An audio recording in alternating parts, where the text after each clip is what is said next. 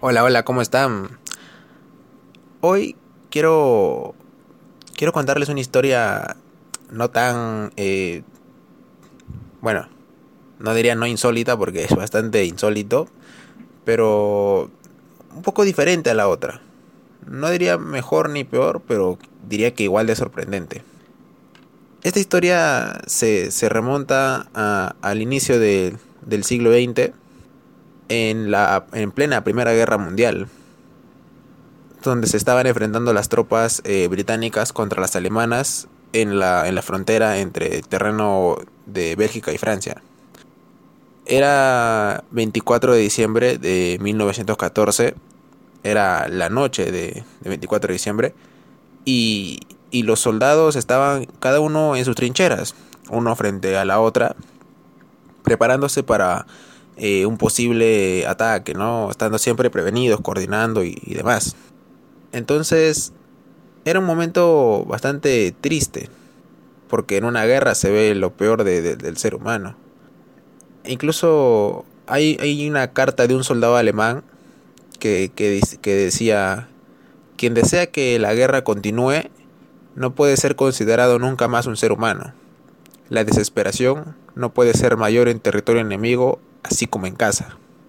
En algunos puntos del frente de batalla de las, de las trincheras, que estaban pues, separadas por apenas 30 metros en algunos casos, se alcanzó a ver que los, que los británicos empezaron a, a decorar sus trincheras con motivo de para celebrar la, la Navidad.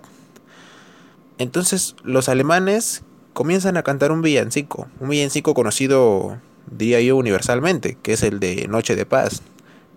Y los ingleses obviamente entienden, o sea, reconocen la canción, obviamente no en su idioma, pero el ritmo eh, en cualquier idioma se, se logra entender. Entonces los ingleses responden al villancico cantando el villancico en su idioma, ¿no? En inglés.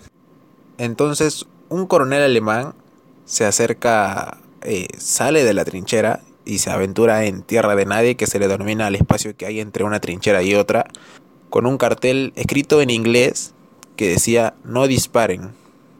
Entonces se acerca un coronel de, los ingleses y, se ponen a conversar. Luego se acerca más gente llamada por los coroneles y, nadie sabe qué, es lo que ocurre. Hasta que finalmente le, comunican a, a todos que declaran una tregua. En realidad sería como una tregua no oficial.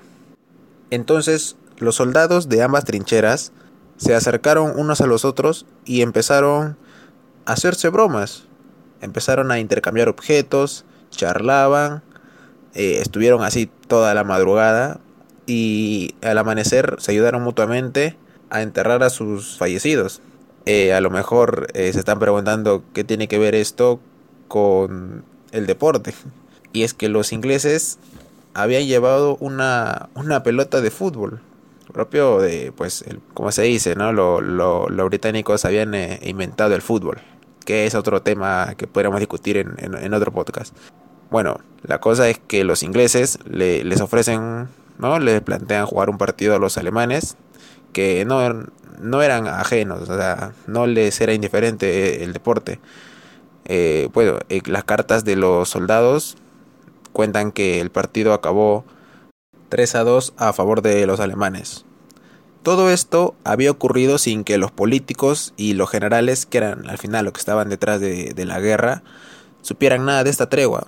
Eh, al final del día los ejércitos regresaron a sus trincheras, dieron por finalizada la tregua, ya que, como decía, simpatizar con el enemigo estaba prohibido y podía suponer eh, graves consecuencias.